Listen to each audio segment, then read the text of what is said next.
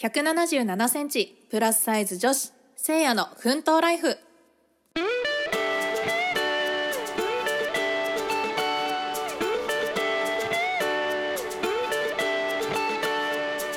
始まりましたせいやの奮闘ライフ。世の中のあれこれに戸惑いながら生きるせいやが思ったことを好きなように語る番組です。皆様お久しぶりです。せいやでございます。えー、今日もまた日曜日がやってまいりましてもうねいよいよ梅雨が明けて本格的な夏にねなってきましたね。もう外に出るだけでね 歩くだけで汗をかくような、えー、そんな日本の夏というものが 到来しましたけど、えー、ぜひねあの熱中症には気をつけていただきたいなと思います。はい。というわけで、えっと、今日なんですけど、まあ、今日はちょっとあの体に関することなんですけどあのケトジェニックダイエットなるものをしてみたのでちょっとその結果報告をしたいと思ってます。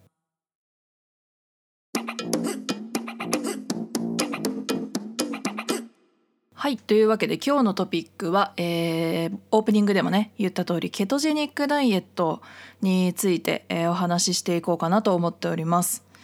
でえっ、ー、とまあ先に、えーと、ケトジェニックダイエットがまあどんなものかっていうのをお話ししておくと,、えーと、ざっくり言うと、えー、炭水化物を限りなくゼロに近づける食事法です。はい、というのもあの人間の体ってその脂質をエネルギーとする方法とあと糖質をエネルギーとする方法があるらしいんですねそのカロリー消費する時に。でえっと通常はなのかな？ちょっと専門家じゃないのであの下手なこと言えないですけど私の中に入ってる知識としてはえっとその普段はもう糖質をどんどんこう消費していってる？ご飯とか、えー、パンとかまあはたまたお菓子の糖質とかもそうなのかな？まあなんかそういうのをひっくるめて、まあ、要は糖を、えー、体に入れてそれを運動をして消費をしていく。これがまあガソリンみたいな感じでこう体を動かしていっている。っていうような仕組みなんですけど、えっと、これを、えっと、糖質ゼロにしてあげる。まあ完全なゼロは難しいと思うのでまあ 10g20g は取れちゃうんですけど、まあ、その少なくすることで体がおやおや糖質が入ってこない。じゃあ油で、えー、ガソリンを作っていこう。っていうような形で、えー、体が、えー、油をね脂質をどんどん燃やしてエネルギーにしていくっていうスイッチが切り替わるんですね。でこのスイッチが切り替わった状態を、えー、ケトーシス状態っていうんですけど、まあ、そこからとって、えー、ケトジェニックダイエット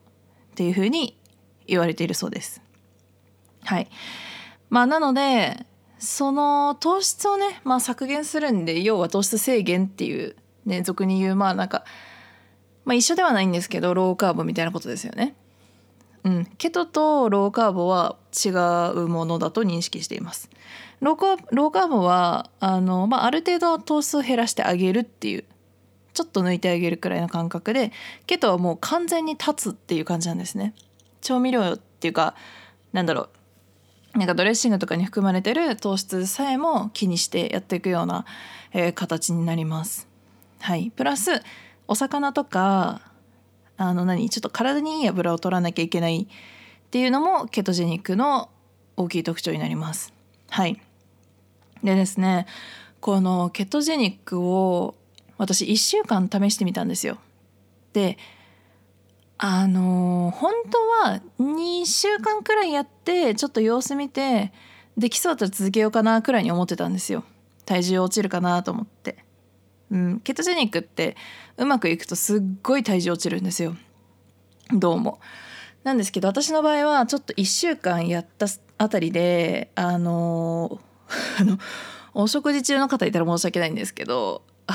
のお食事されてる方はちょっとあの聞くのやめていただきたいんですけどあの便秘がすごいひどくなっちゃったんですよ。うん、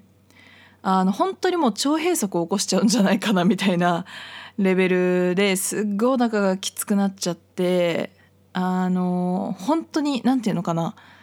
もうバッツバツになったんですよお腹が。なんかわかるかなこの表現。なんか基本的にこの体づくり始めてから便秘っていうものあんまりなってこなかったんですよ。多分食事が良かったのか合ってたのか分かんないですけどだから突然ケトケトジェニックになってあのお腹がバッツバツに張っちゃってもうあのお腹をね上から指でねこうツンツンツンツンするだけでもう硬いのが分かるんですよ。で別に腹筋割れてるわけじゃないし脂肪乗ってるんでたくさん。なんでこんな硬いはずがないと。これを痩せてるから硬いとかそういう問題じゃないと。でこれは単純に便秘だからこれ硬くなってるんだっていうのがあの分かるくらいバッツバツにお腹が張ってたんですよ。便秘すぎて。何回便秘言うねって話なんですけどすいませんねお食事されてたら。本当に。聞いて聞いてないか。であの、まあ、結論はそういう感じになっちゃったんで1週間でやめましたっていう。あでその後ちなみにどうしたかっていうとあの前のローファットっていう脂質をなくす方のあの要は糖質エネルギーにするっていうタイプの、えー、食事法に戻しました。そっちの方が合ってたんであのもう無理だと思って変えました。うん。でその1週間どんな感じだったかっていうのをもうちょもうちょっとねあの詳しく紹介していこうかなと、えー、思いますちょっとねコアな話になるんでぶっちゃけ興味ない人は興味ないかもしれないんですけどあの改めてこのね食事をいろいろ見直して分かったこととかもあるので、まあ、ぜひあの最後まで聞いていただけたらまあ面白いかもしれないのであの興味あれば引き続き聞いてみてください。せいやの奮闘ライフはいというわけで、えー、まず、えー、何をね1日目初日、えー、していったかっていうとあのもうとにかく良質な油を 100g は取るように、えー、心がけ始めたんですね。でプラス炭水化物は限りなくゼロに近づけると。で具体的に食事がそのローファットからケトジェニックに変わってどうなったかっていうとあの魚サバ缶とかサーモンとかをたくさん買うように食べるようになりました。でプラスあのおやつとかをあのローファットの時って和菓子をね食べてたんですよ。脂質がほぼないので。でもう脂質は取っていいけど糖質はダメっていうケトジェニックに変えちゃったのでお菓子をあのナッツに変えたんですよ。うん。でナッツに変えて、まあ、唯一お菓子って呼べるようなものって大体ナッツぐらいなんですよね多分私が知らないだけなのか知らないですけどあの糖質ゼロとかって書いてあるお菓子とかってなんだかんだ糖質入ってるんで微妙に入ってるんでちょっとなんか食べれないんですよね。そのケトジェニックって本当に限りなくゼロに近づけてあげないとこう不可抗力的にあの食べ物から勝手にこう糖質が取れちゃうんですよ何を食べてても。だからその取りたまった不可抗力不可抗力分の糖質はしょうがないよねくらいの計算でやっていかないといけないのでなんかあんまり低糖質のお菓子っていうのは手を出せませんでした。はいでお菓子はそんな感じ。でえっ、ー、ともう主食に関してはあのもうダメなんですよ脂質があって糖質のないものってっていうそういう主食って、まあ、せいぜい糖質ゼロ麺とかそういうものになるんですよね多分私の知る限りでは。うん、だから糖質ゼロ麺とかまあでもその糖質ゼロ麺でさえも別に糖質ゼロじゃないのであの基本は食べない主食を取らないっていうようなスタイルでやってました。はい、でこれをあのとりあえず2日くらい続けたんですよ。でびっくりしたのがもう体の変化がすごくてあのー、体重は全く増えないんですよ。でまあ減る減る極端に減るってこともなかったんです。っていうのはどうやら体はカロリー消費を結構してくれてるみたいなんですよ。その普段通りに歩いたりとかあのトレーニングもしてるので多分消費はすごいしてて油を消費していこうという体に変わろ変わろうとしてたんですよねきっと。だから汗もすごいかくようになったんですよ。だからあいいなと思ってたんですけどある時3日目ぐらいで体がめちゃくちゃだるくなったんですよ。なんかそのもう寝不足で眠いとかとか疲れてるから体が疲れたとかそういうことじゃないんですよ。なんか体がとにかくなんか気だるい感じ。なんかもうパワーが出ないんですよとにかくだからあこういうことが元気がないっていうのはと思ってあのよくね筋トレ系の YouTuber とか見てるとあの大会近づいて減量末期になるとみんなね必ず言うのが「いや割と今日元気だよ」みたいな。で多分一般の人からしたら「いや元気だよって何の話だよ」ってなるんですよ。私もなんでみんなそんな元気とか言うのかなみたいな。それそれ元気の日いやまああるだろうみたいな。別になんかねそんなあの小学校のあの転校の時の出席の時の「はい元気です」みたいな。あれ？えあれみんな言ってるよね？え？え地方だけ違うとかないよね？え？どうなんだろう？えなんか出席番号なんとかさんって言われたら「はい元気です」ってえみんな言うよね？まあいいや。あの まあ私の地元言ってたんですけどまあなんかそういう感じでねもう元気ですってなんかどの YouTuber も言うんで何なんだろうと思ってたんですけど分かりましたね。あの糖質を抜くと本当にエネルギーなくなります。体がだるすぎて歩くのが辛いです。私はそうだった。うん。まあ多分その体が油を消費する方にねこうスイッチされてってる証拠だったと思うんですよ今思えば。いいこいい反応ではあったんですよきっとただただちょっと仕事に支障出るしなんか集中力もままならんし本当はケトジェニックってうまくいくとね体がすっきりしてあの血糖値の乱高下もなくなるので安定してねすごく気分がなんかすっきりするっていう感じらしいんですよ体調の変化的には。でも私はねちょっと耐えられなくてその変化期のそのだるさみたいなのがちょっとこれはきついと思ってまあでも今これを乗り越えたら多分変わるって思ってて結果そのだるさはなくなったんですよ。45日目あたりで。あこれ来たなと。これはもうこれ成功に近づいてる。トレーニングもちゃんとやってるし有酸素もすごい積極的に取り入れてるからあこれは一気に落ちるぞと。体重体脂肪がね落ちてくぞこれはってすっごい期待したその矢先です、えー、6日目7日目あたりですね。えー、便秘がひどい。うん。あの食物繊維はあんまり取れないんですよ要は。あのまあ今思えばサプリとか取ればよかったんでしょうけどあのなんだろう。その炭水化物あの成分表示とか見ると分かるんですけどあの糖質炭水化物の中ってその糖質と食物繊維が合わさって炭水化物っていうものなんですよ。今の分かりにくいな。えっと糖質プラス食物繊維イコール炭水化物なんですよ。だから食物繊維を取ろうと思ったら要は炭水化物を摂取することになるんですよ。ってことはケトジェニックって炭水化物を抜いてるのに食物繊維を取ろうとしちゃったらアウトなんですよ。多分多少の量はいいのかもしれないけど私はなんかそこら辺ちょっとストイックになりすぎていやいやいやみたいな食物繊維取っちゃったら意味ないだろうって思ってたんですよ。まあこれがねちょっとよくなかったのかな。まあ、なんかそれで、えー、6日目にちょっと便秘ひどいなって思い始めててまあ時期にすっきりするでしょって思ってほっといた次の日最終日です。7日目。あのー、くりするぐらい便秘であのもうもう気持ち悪いしご飯も食べたくないしなんかいろいろ体調不良頭も痛いしみたいな。なんかもうこれえこれもう多分人間として終わるっていうなんか生命の危機を感じたんですよすごく。うん、なんか良くない。お腹の中でこう便が動いてる瞬間っていうのは多分硬いんでしょうね。多分ナッツとか食べ過ぎてあれ不溶性食物繊維だったかな。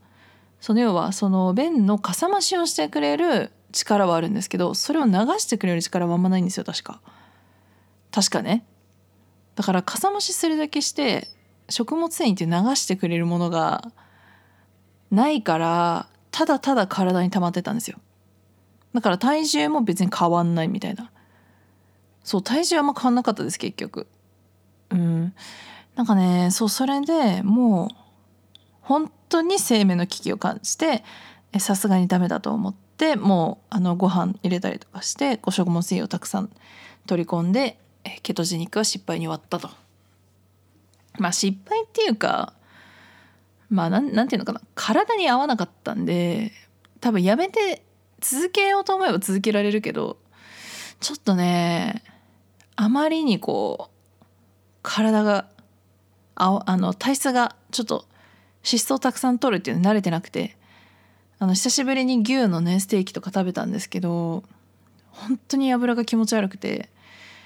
もう無理って思っちゃったんですよ。やっぱもう鶏肉今戻しましたけどお肉。なんかやっぱちょっと鶏肉しか加担的なとこあるんですよね個人的には。うん。だし鶏のあの皮もダメなんですよ私。もったいないから食べなさいって思う方いるかもしれないですけどこれはごめんなさい。あの本当にダメなんですよ。気持ち悪くて食べれないのでもう皮なしです私鶏を食べる時は。っていうねまあこんな感じでちょっとあのケトジェニックは終わったんですけどまあこれって結局なんでこんなにねつらつらとね こんなダイエット話しとんのかって話なんですけどこれっをやってみて私気づいたのがまあお食事はねすごく大切なんだよなっていう食事にコントロールされるんだな体はっていうねこともそうなんですけど一番はなんか当たり前を疑うことって大事なのかもって思ったんですよ。でこれがどういうことかっていうと、えっと、ダイエットって聞いた時って何しなきゃいけないんだろうってまず考えたら、まあ、食事制限する食事の量を減らすとか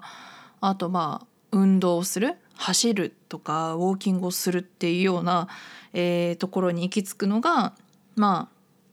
大多数の人が思うダイエットだと思うんですよ。あと目標としては体重の数字を減らすとか、まあ、それがいわゆるダイエットっていう認識だと思うんですけどでもダイエットの本質って実はそうじゃないですよね。体重を減らすことが目的じゃないんですよ本来はね。その体の見た目が変わるとかあの何？その体脂肪を減らすっていうのが一番本質的なところだと思うんですね。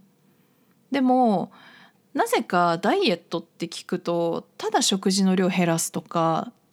で何食べてもいいけど量減らすとかまあいろいろやり方ありますけどまあ単純にね1個量上げるならそうやって量を減らすとか。で運動ではじゃあ今日からウォーキングを1時間毎日やろうとかなんかそういう思考になるんですよ。でそれはなぜか。多分テレビとかで見てるとあの何？あのチェンジしました的なねあの体変わりました的な番組ダイエット番組とかであの大体成功してる人はみんなあの食事を減らして運動してたりするのでまあ多分そういうイメージがつくんですよ。でもあのボディメイクを私が始めてみて思ったっていうか気づいたのは違うんですよね。なんかそのそもそもダイエットを数字を減らす体重の数字を減らすっていうのが本質じゃないっていうところをやっと気づかされたしまあもちろんね数値的にね あの減ってたらまあそれいいのかもしれないですよ。その標準の数字になってたらいいかもしれないですけど。でも本質はそこじゃなくて体脂肪を減らすっていうことがダイエットなんだよってことだったりとか。で食事を減らすっていう考え方もあれはぶっちゃけ違うと私は思っててやっぱりみんな筋トレ系筋肉 YouTuber が言うのはやっぱり食事はちゃんと食べて栄養をとって体で体を動かして消費していくっていうこと。だし、えー、ウォーキングをするっていうところに関しては有酸素もいい。体脂肪を減らすっていう意味で有酸素もいい。だけどそればっかりやっていくと筋肉までそがれてしまって筋肉量があった方が代謝が上がる。カロリー消費が上がるのにその大切な筋肉を減らしてっちゃうっていうのは本末転倒なんだよっていう。のをみんな言うんですね。でちょっと話がねごちゃっとしてきちゃったんでまとめると結局ダイエットイコールこれだよねっていうのがあったと思うんですけど多分それでダイエットしようと思ったらみんなそれをやるんですよ。こうだよねっていうの。でもその当たり前だと思ってたものをでもなんでウォーキングじゃなきゃダメなんだ？とかえ食事減らさないとダイエットって成り立たないの？とか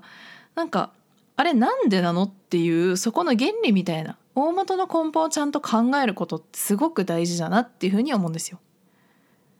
なんか周りがこう言ってるからっていうのに流されてやっちゃうとなんかプロでもない人が言ってることをそうだよなと思ってやっちゃうとあれっていうことになるんですよ。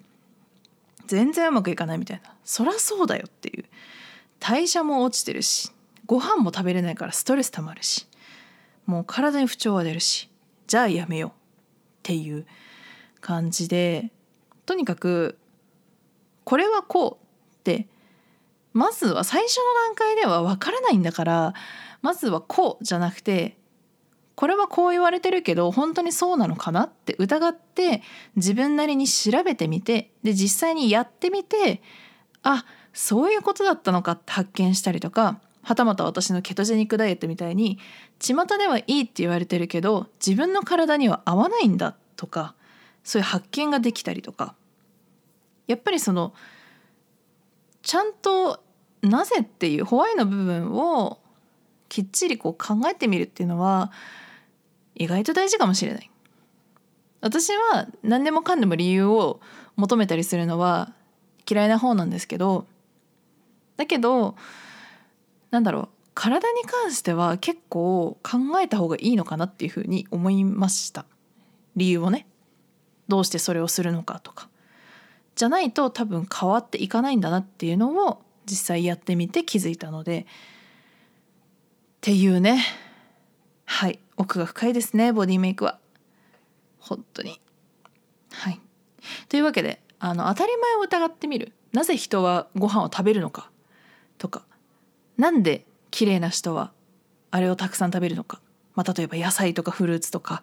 食物繊維とか。果たして健康にいいっていう青汁は本当に健康にいいのかっていう成分表示見たらどうなんだ？でもボディービルダー青汁飲んでたっけ？みたいななんかそういうところを考えるのがすごく面白いのかなっていうふうに思います。うん、なので当たり前を疑ってみるっていうのをねなんか私はちょっとこれからちょっとずつ増やして考えていきたいなっていうふうに思ってます。はい。せいやの奮闘ライフ。さあエンディングとなります、えー、今日はケトジェニックダイエットのね感想をシェアして、えー、当たり前を疑うこと当たり前を疑うこと。なんか甘噛みするな。っていうね、えー、トピックでお届けしてきました。あのちなみになんですけどあのボディメイク本当面白いのであのなんか何かしらちょっと調べてみてください。あのプロテインとか飲み始める人いっぱい出てくるかもしれないんで。ねなんでプロテインドリンクを飲んでるのかっていうのも気になりません？普通に。私は普通に気になりましたよ最初。なんかマッチョって何であんなプロテイン好きなんだろうってずっと思ってましたよ。それは。はい。というわけで、えー、本日もエンディングとなりまして、えー、SNS でございますね。はい。えーとインスタグラムが OKADA アンダーバー SEIA 岡田アンダーバーせいやです。で、えー、ツイッターですね。ツイッターの方がえー、アットマーククリエイターせいやになりますので CREATORSEIA、えー、クリエイターせいやですね、えー、クリエイターの C とせいやの S は大文字でお願いします。はい。というわけでねまた来週も日曜日の19時にお会いできればと思います。皆様ね暑くなってきてるのでというかもうすっごい暑いですけど 日傘も手放せないですけれども是非熱中症気をつけて水分たくさんとって1日3リットル水を飲んで、えー、元気に過ごしていただければと思います。はい、というわけでまた来週の日曜19時にお会いしましょう。お相手はせいやでした。バイバーイ。